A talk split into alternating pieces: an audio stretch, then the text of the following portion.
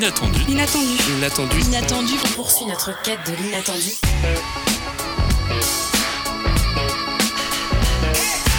L'inattendu. L'inattendu. Bonjour à toutes et à tous, il est 17h01 et vous êtes dans l'Inattendu, l'émission d'actualité locale, étudiante, culturelle et scientifique. L'inattendu. Vous êtes toujours dans l'inattendu.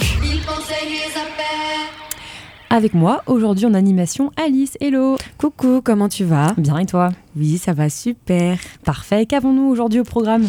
Alors, Angelina, je crois que tu nous emmènes dans les coulisses de l'Opéra de Rennes, un parcours qui a été organisé par le service culturel de l'Université de Rennes à destination des étudiants et des étudiantes. Mhm. Et dans la suite de cette émission, Domiti nous parlera de TikTok et de son influence sur la culture. Et comme tout début d'émission, nous commencerons par l'interview du jour. Et ce soir, nous avons, lu- nous avons voulu célébrer le centième anniversaire d'Yvonne Denis, ancienne enseignante chercheuse de l'Université de Haute-Bretagne dans les années 1980. Mais tout de suite, c'est l'heure du Flash Info réalisé par Victoria. On commence par l'actualité internationale avec le Royaume-Uni où des cas précoces de maladie d'Alzheimer sont constatés. Oui, ces cas ont été particulièrement observés chez des jeunes receveurs d'hormones de croissance entre 1959 et 1985. C'est avec la publication récente d'une étude de la revue Nature Medicine de l'équipe du chercheur John Collinge à l'University College de Londres qui remet cette affaire à l'ordre du jour. L'étude révèle que 5 patients ayant reçu avant 1985 des injections d'hormones de croissance ont été récemment diagnostiqués pour une maladie d'Alzheimer. C'est ce traitement d'hormones de croissance qui semble en être à l'origine. La Chine et les États-Unis ont repris leur discussion sur le fentanyl.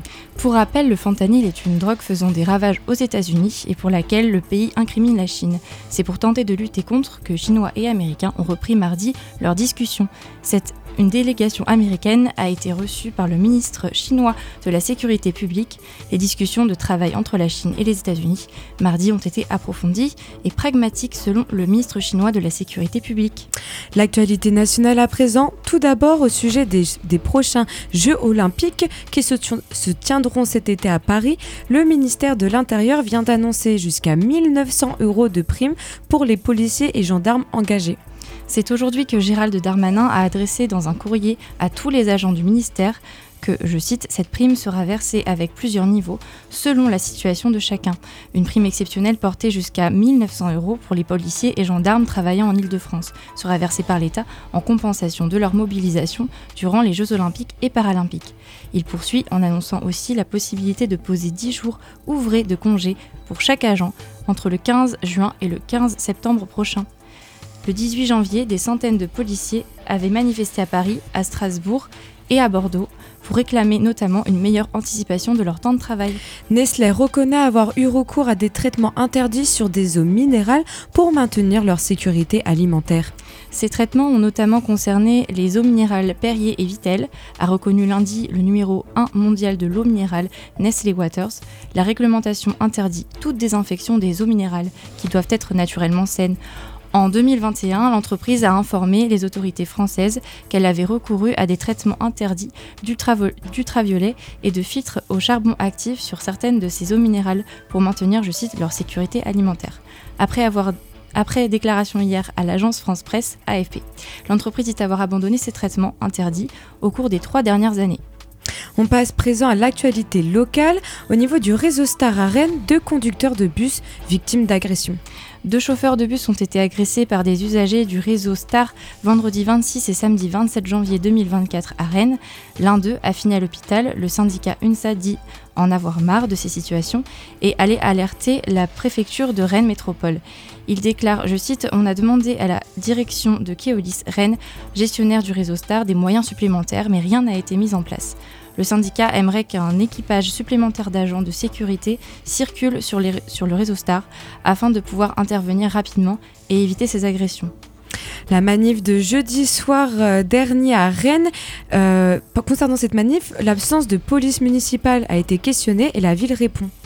Une manifestation euh, dite sauvage émaillée de violence a eu lieu jeudi 25 janvier 2024 à Rennes. Critiquée par Nathalie Appéré, le préfet a dénoncé l'absence de la police municipale, ce à quoi la ville de Rennes apporte une réponse en ce début de semaine, rappelant les textes légaux. Tous ces textes mentionnent l'interdiction purement et simplement aux polices municipales de se voir confier des missions de maintien de l'ordre. La circulaire du 20 juillet 2011 prévoit notamment la mise en cause pénale et civile des élus qui confirment à leurs agents des missions contrevenant à ce cadre, indique la ville. C'était le flash info de la rédaction du mardi 30 janvier, présenté par Victoria. Et tout de suite, on écoute une interview réalisée par Sylviane et Milad autour d'Yvonne Denis. Elle, qui a eu 100 ans le 22 janvier dernier, a été prof à l'Université de Haute-Bretagne, aujourd'hui plus communément appelée l'Université de Rennes 2. Psychothérapeute, cette femme a vécu un siècle entier de changements sociétaux. Ancienne élève de ces psychothérapeutes et bénévole à Syllab, Sylviane a souhaité fêter son anniversaire et pour l'occasion, elle a accueilli deux étudiants, collègues et amis d'Yvonne Denis, Claude Bouchard et Charles-Édouard Janson. Milad était également présent pour co-réaliser cette interview. Avec toi, Sylviane, nous avons le bonheur aujourd'hui d'évoquer une personnalité brillante que je ne connais pas, mais j'ai trois personnes autour de moi qui vont me l'évoquer. Brillante professeure de psychologie ici sur notre campus de Rennes-Villejean, chercheuse et auteur. Elle a exercé et exerce toujours comme psychothérapeute, je crois, et tu es venue avec deux invités autour de nous. Merci, merci beaucoup, Milad. Bonjour à toutes et tous. Oui, j'ai été étudiante ici en psychologie à l'UHB de Rennes, dans les bâtiments, à côté de notre studio, là. J'ai eu Madame Yvonne Denis comme professeure, docteur et psychothérapeute, une femme discrètement impressionnante. Lundi 22 janvier dernier, Yvonne Denis a eu 100 ans. Voilà, pour l'évoquer, qui mieux que ses collaborateurs et amis? Vous deux, Charles-Édouard et Claude Bouchard, bonjour. Charles-Édouard, je, me présente, euh, je suis psychologue. Euh, j'ai connu Yvonne Denis en rentrant à la fac en 1971. Donc ça fait déjà un bon petit moment, ça fait une cinquantaine euh, d'années. Et j'ai fait ma formation là, j'ai appris beaucoup de, cette, de Madame Denis. Et ensemble, après, en 1980, on a créé une association et depuis, on travaille ensemble et on travaille toujours ensemble. Claude Bouchard, bonjour. Bonjour et merci pour votre invitation. Je salue aussi Loïc Villarbu, hein, qui est partie prenante de cet événement. Loïc Villarbu, professeur et collègue d'Yvonne Denis depuis 60 ans. Charles-Édouard, vous nous avez dit effectivement un tout petit peu qui vous êtes. Euh, Claude, vous, avez été étudiant. Comment vous avez, vous avez connu ah, Effectivement, j'ai été formé à l'université de Haute-Bretagne, comme on disait à l'époque, l'UHB, qui est aujourd'hui Rennes 2. Euh, je suis devenu psychologue. Parmi mes formateurs, effectivement, ceux en tout cas qui m'ont le plus marqué et influencé. Et il y a évidemment et certainement Yvonne Denis. Donc par la suite, euh, quand j'ai été psychologue, quand je suis devenu psychologue, je me suis formé à la psychothérapie, parce que c'était ce qui m'intéressait, ce qui m'attirait. Et ma formation a été en grande partie faite euh, avec Yvonne Denis aussi. Hein. Et aujourd'hui, eh je, suis enseignant à l'Université Rennes 2. Euh, et euh, je fais partie, avec Charles-Édouard Janson, des membres fondateurs de cette association dont on a commencé à parler tout à l'heure, sous le nom d'Arpège, et on va sûrement en dire plus. D'accord. Je veux bien, pour les auditeurs et les auditrices, Arpège, c'est un sigle, A-R-P-E-J. Racontez-nous l'arpège. Arpège, c'est l'association pour la recherche en psychothérapie existentielle par le jeu, J-E-U. D'accord.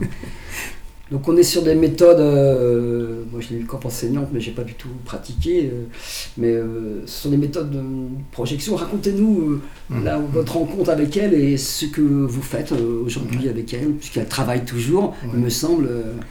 pour retracer très rapidement l'origine des travaux d'Yvonne Denis sur sa méthode de psychothérapie dont on va sûrement parler brièvement, euh, euh, elle a commencé à travailler avec le professeur Mukeli, Roger Mukeli, qui était aussi une figure euh, éminente de l'université de Rennes dans les années 50-60. Hein. Ensuite, il a fini sa carrière à Nice.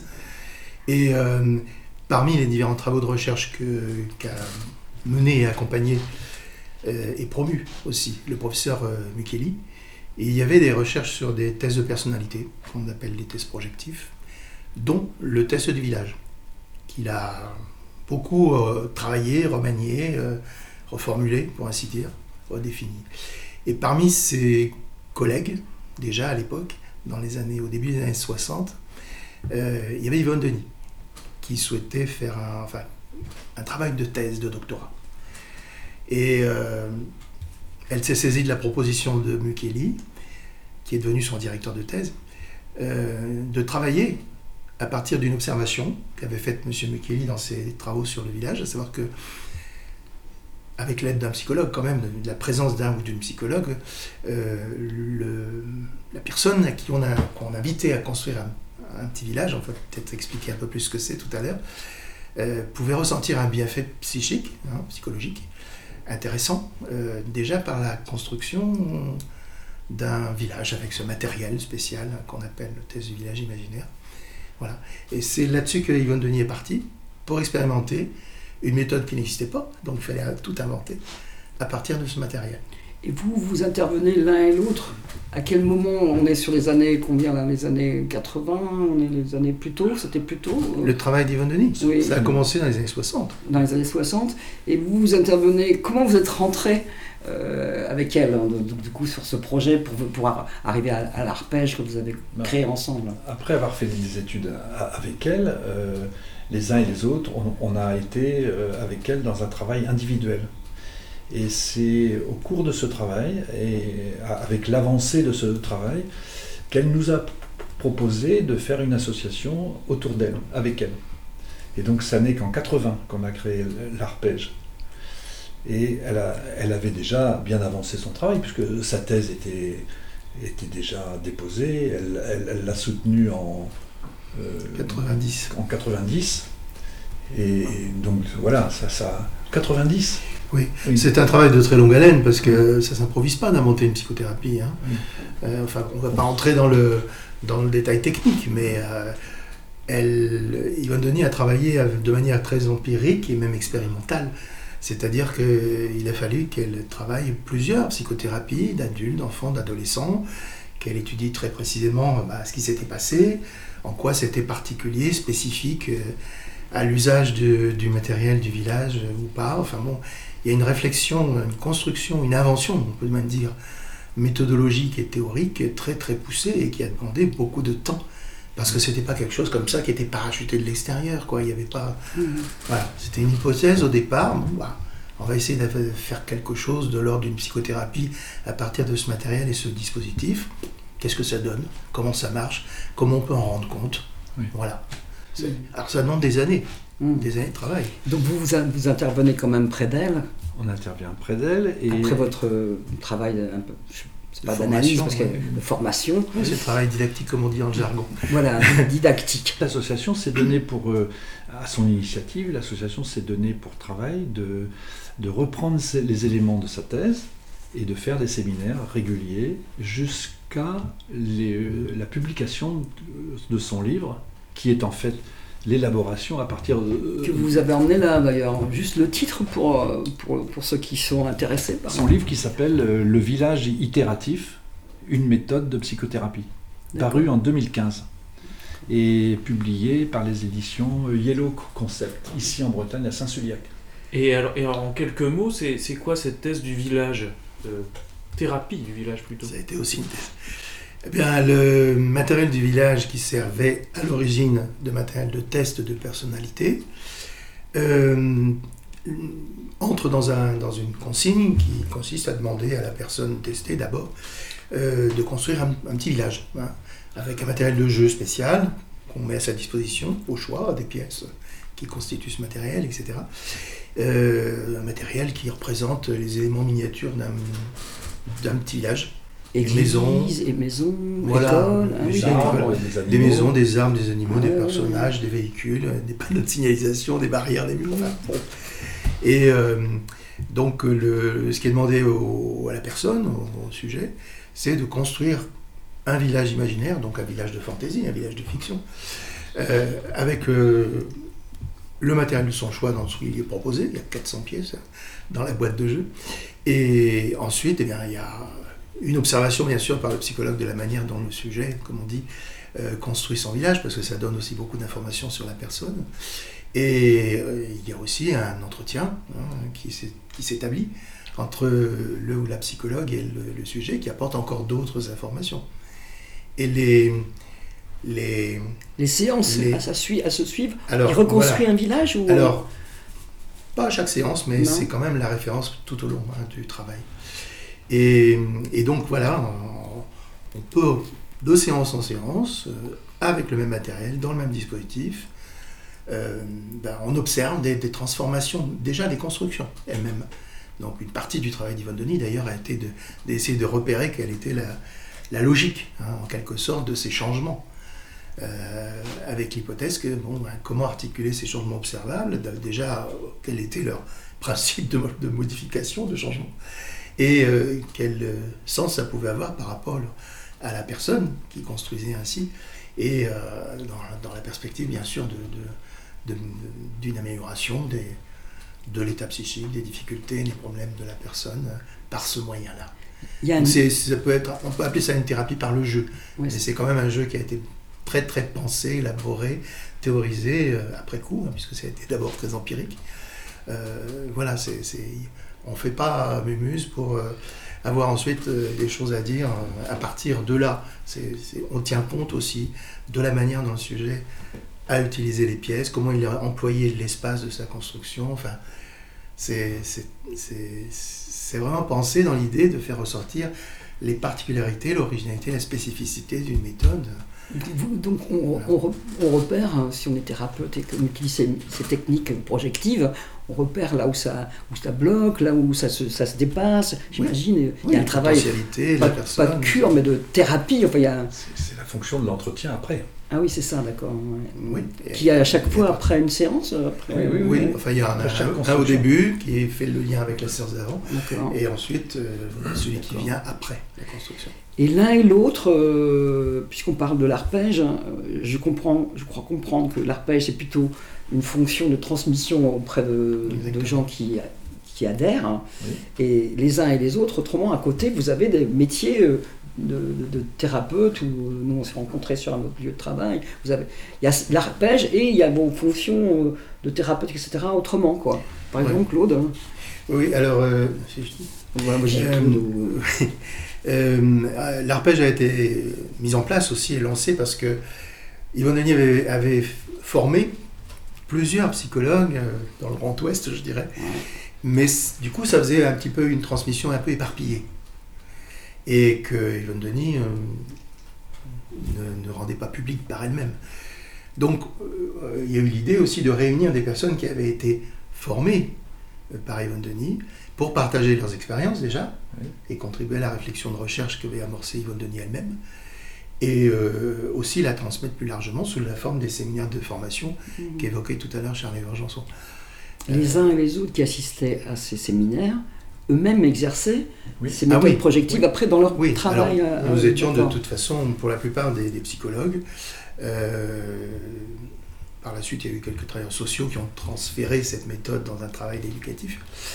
Euh, mais oui, nous étions par ailleurs des, des praticiens euh, qui utilisaient euh, le- le- la méthode inventée par Yvonne Denis. Oui. Donc là, euh, Et Cent pour ans. transmettre, on, Oui. on a, on a très vite créé euh, la revue.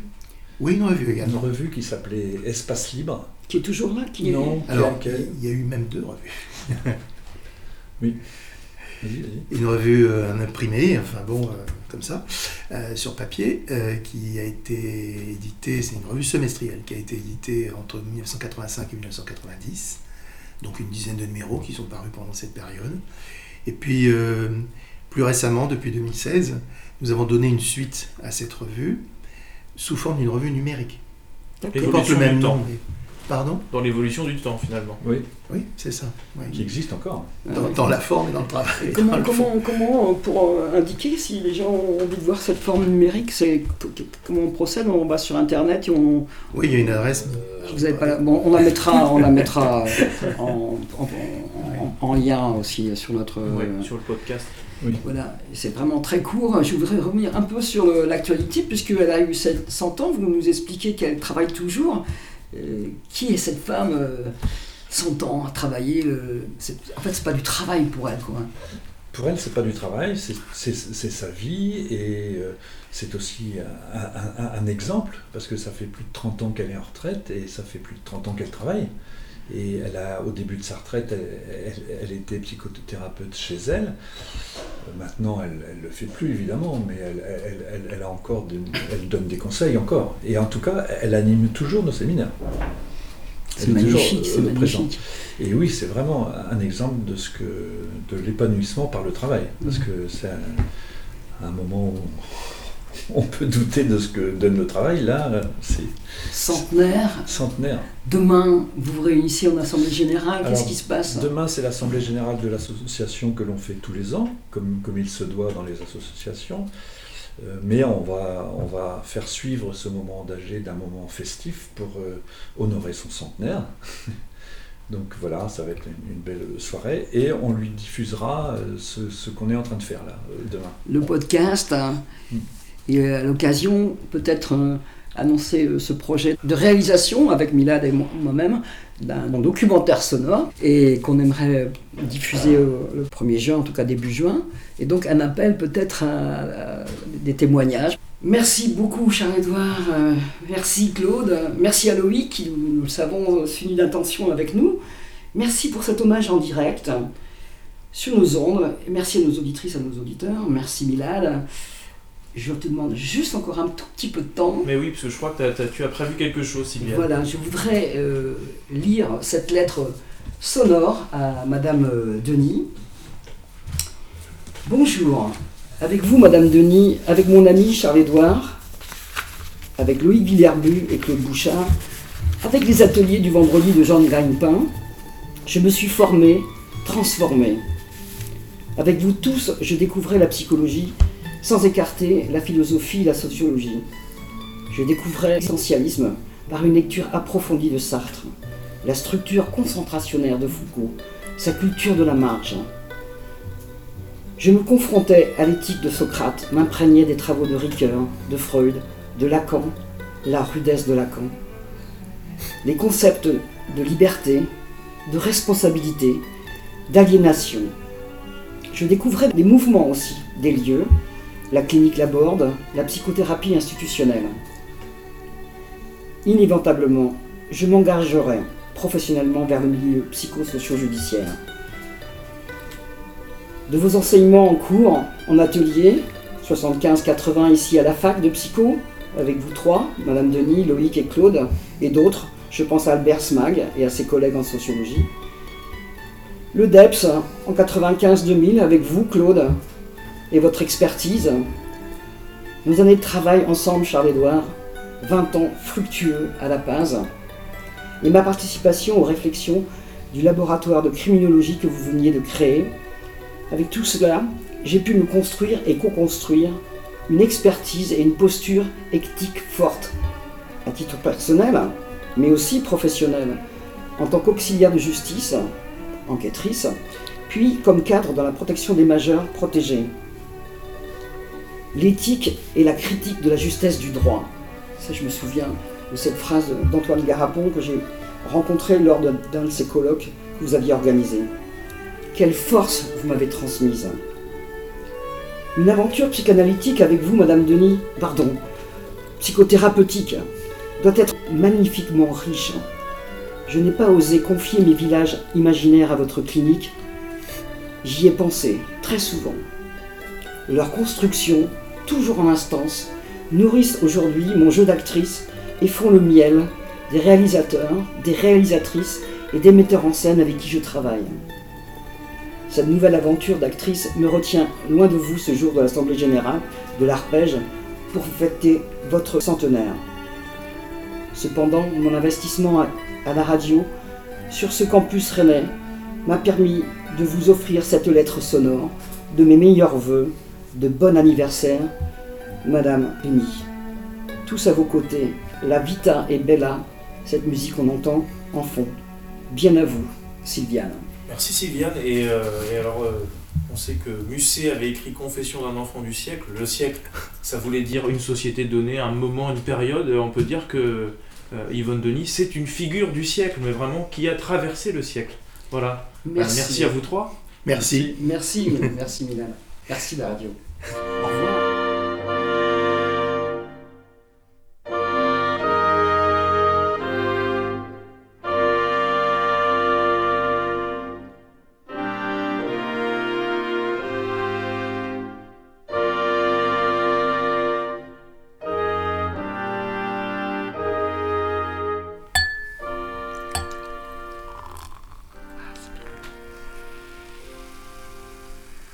Non mais 100 ans.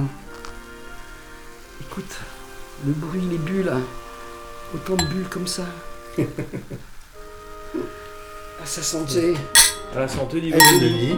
Alors là, c'est parfait comme montage. À Sylvain Oran et à- Et à vous, Charles-Édouard et Claude. Et merci d'être venus.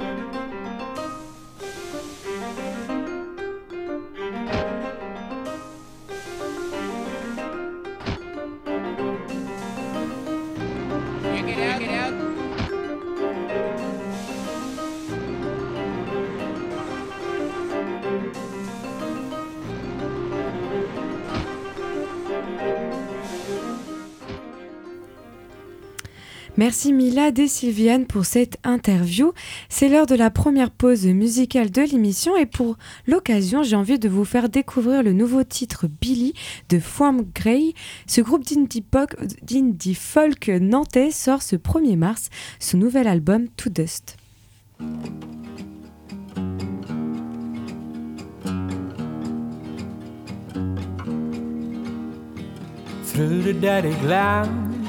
Of the window, the bridge looks down on me.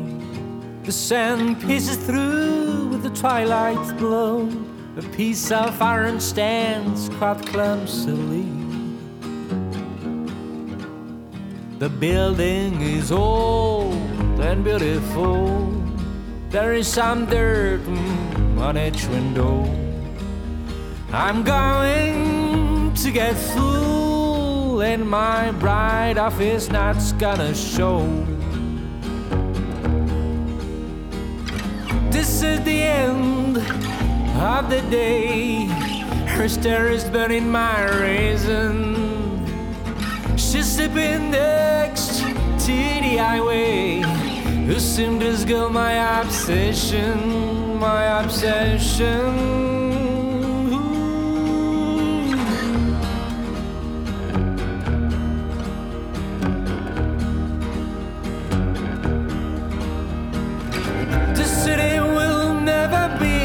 As the hole in my belly. I've had since I met this cool of cold Billy, Billy, Billy, Billy, Billy. Oh.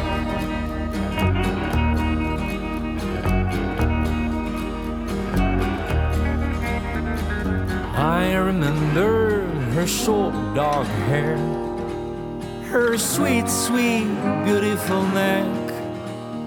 I'm going to get snared. My mind strapped to my cold dark desk. I'm losing my mind walking in the factory. They told me who's in that sheet. I'm going to go mad. Cause his body is Billy, Billy, Billy's.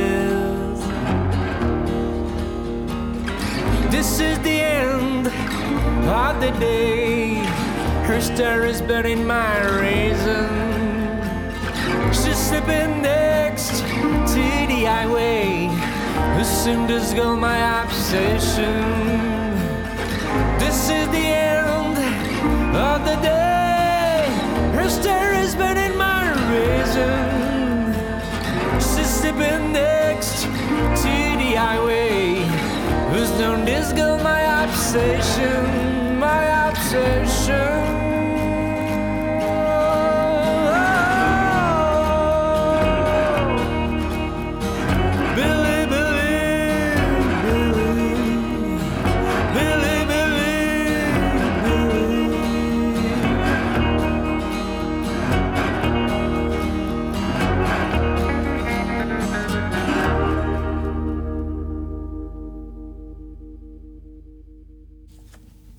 C'était Billy du groupe Form Grey, un son de leur nouvel album, de To Dust, un road trip sauvage sur des routes désertes au milieu des grands espaces. L'album sort le 1er mars, mais le groupe ne reste pas inactif en attendant. Loin de là, vous pourrez les retrouver en concert le 9 février à Plessé au Café du Coudray dans en Loire-Atlantique, mais aussi au Black Shelter à Nantes le 16 février. Vous êtes toujours dans l'inattendu.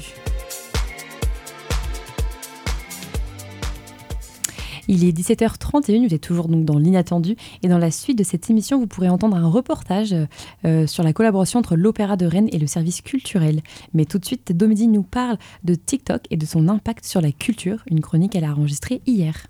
Et oui, et comme vous pouvez l'entendre à ma voix maladive, j'ai pu passer ces derniers jours cloué au lit à attendre que le temps passe.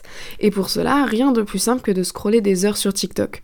Alors TikTok, si ce nom ne vous dit rien ou vous dit vaguement quelque chose, c'est une application de médias sociaux révolutionnaire qui met en avant des vidéos courtes et créatives. Elle captive aujourd'hui les jeunes, notamment grâce à sa dynamique et son algorithme de recommandation personnalisée. Selon Statista, en 2021, l'application comptait 1,4 milliard d'utilisateurs actifs. Cependant, aujourd'hui, bien qu'elle soit dans les téléphones de nombreux d'entre nous, TikTok ne reste pas sans controverse. L'application fait aujourd'hui débat entre les collectes de données importantes des utilisateurs et la sécurité des mineurs pas toujours fiable. Depuis peu, la controverse s'étend aussi sur le rapport que TikTok a instauré sur la culture puisque l'application elle porte aujourd'hui une influence considérable sur la culture. Il est désormais facile de relier l'impact culturel d'une œuvre ou d'un événement avec sa visibilité sur TikTok. Cela a notamment été le cas pour le film Barbie sorti en 2023 qui a connu une médiatisation énorme et de nombreuses vidéos sur la plateforme, incitant les personnes à aller le visualiser. TikTok est aujourd'hui devenu le tremplin des hits culturels, en dépit des éditeurs, des labels ou des influenceurs qui ne font plus le poids face à la machine de l'influence. Dans l'article du journal Le Monde, Mathieu Gouillon en parle d'ailleurs. À la sortie de TikTok, il est développeur dans une start-up. Après avoir posté plusieurs vidéos sur le réseau, il est grandement mis en avant par l'application. Et Mathieu qualifie d'ailleurs TikTok de boîte noire. Il rappelle que l'on peut se perdre avec les modalités car TikTok, je cite, est une intelligence artificielle qui va fouiller votre profil sur le web et vous connaître presque mieux que vous-même.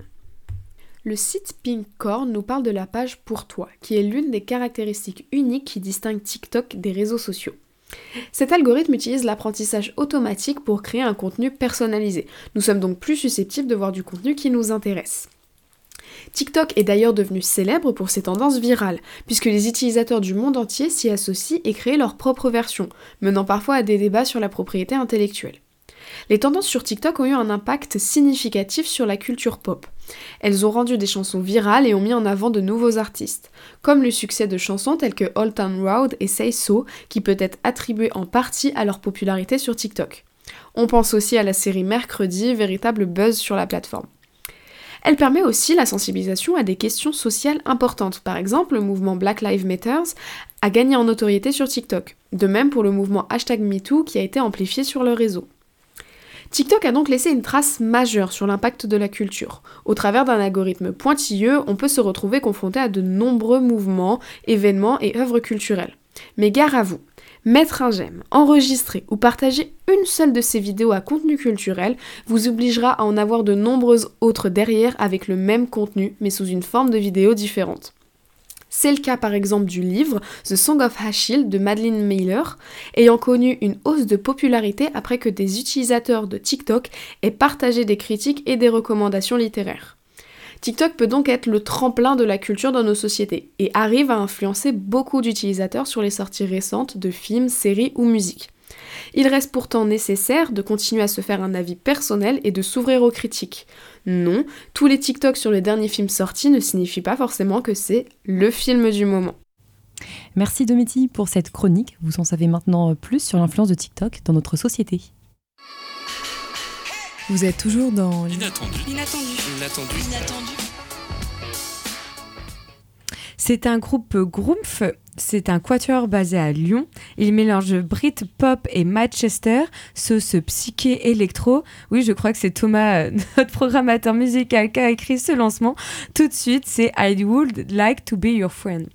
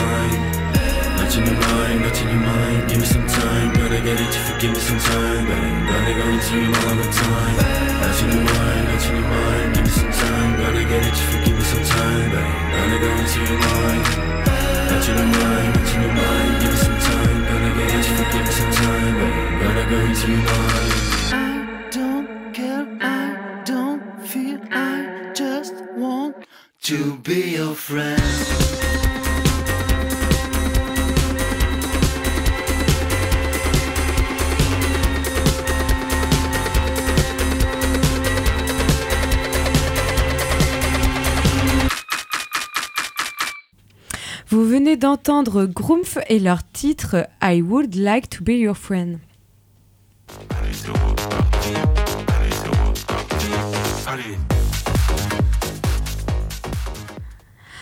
Angelina, tu t'es rendue à la répétition de La Chauve-souris de Johann Strauss vendredi 19 janvier à 17h à l'Opéra de Rennes dans le cadre de la collaboration entre l'Université de Rennes et l'Opéra. Attention, alors, s'il vous plaît, silence.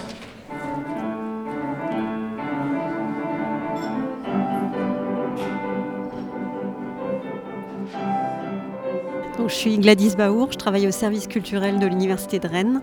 Je suis euh, assistante de projet culturel. Donc, j'accompagne euh, tous les projets culturels de l'Université euh, de Rennes, plus moi j'ai en charge les projets étudiants et les ateliers de pratique artistique auprès des étudiants. Donc on, a, décidé, on a été contacté par l'Opéra pour proposer aux étudiants un parcours découverte. Euh, donc euh, ils ont fait une première visite de l'Opéra avant les vacances de Noël et là ils ont euh, la possibilité d'assister à une répétition et au prochain rendez-vous à un spectacle au choix entre La chauve-souris ou Les ailes du désir.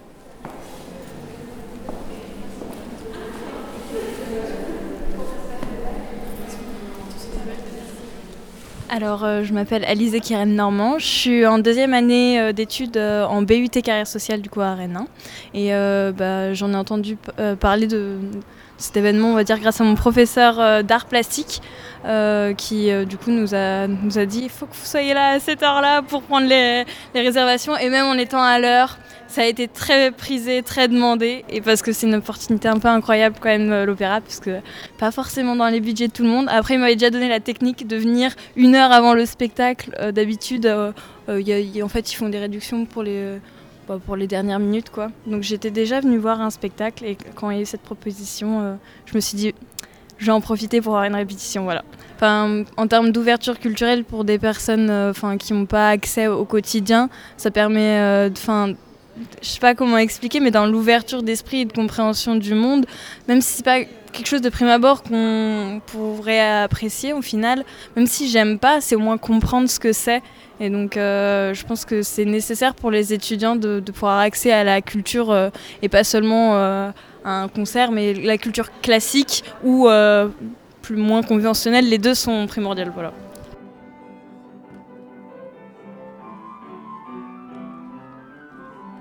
Alors nous, on pense que c'est déjà un, moment de respiration pour eux, et puis aussi un moment de découverte, parce que bien souvent les étudiants pensent que c'est assez inaccessible ou n'ont pas la culture euh, ben, de ce genre de spectacle. Donc ça nous permet de leur faire découvrir, euh, et on se rend compte qu'il y a une vraie demande. Alors moi c'est Pauline, je suis en deuxième année de master en économie sociale et solidaire. Euh, principalement déjà pour découvrir le lieu, parce que je l'ai vu maintes et maintes fois d'extérieur, mais jamais d'intérieur. Et euh, je pense que c'est déjà une chance de pouvoir y rentrer. Euh, ensuite, de découvrir bah, la troupe un peu plus dans le personnel, parce que dans la représentation, finalement, ça reste à une certaine distance, on regarde de loin, et après, voilà, on part. Alors que là, c'est vraiment, je trouve, un peu plus intimiste, le fait que ça soit une répétition.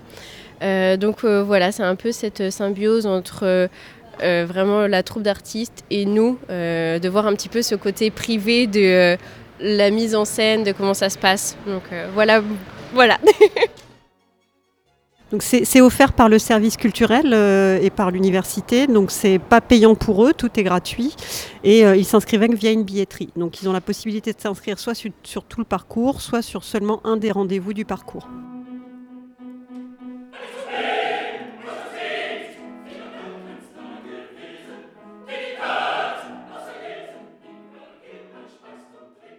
Il est bien trop bas. Euh, en tout cas, ce sont une quinzaine d'étudiants et étudiantes qui ont pu bénéficier de ce dispositif. La représentation finale se déroulera pour la chauve-souris aujourd'hui à 19h30 et pour les ailes du désir le samedi 18 mai à 17h30. L'inattendu, c'est déjà fini. Retrouvez-nous. Il s'est déjà fini avec joie, bonne humeur et rigolade. Voilà, c'est la magie du direct. Il est euh, 17h44. Voilà, c'est terminé. 45 minutes d'émission euh, très complète, très enrichissante. Merci d'ailleurs Ulysse pour la technique et on remercie aussi Victoria pour ce flash info. Restez sur Syllab car à 20h vous pourrez retrouver Sortez les briquets présenté par le gang et on vous souhaite une très bonne soirée. L'inattendu. Vous êtes toujours dans l'inattendu.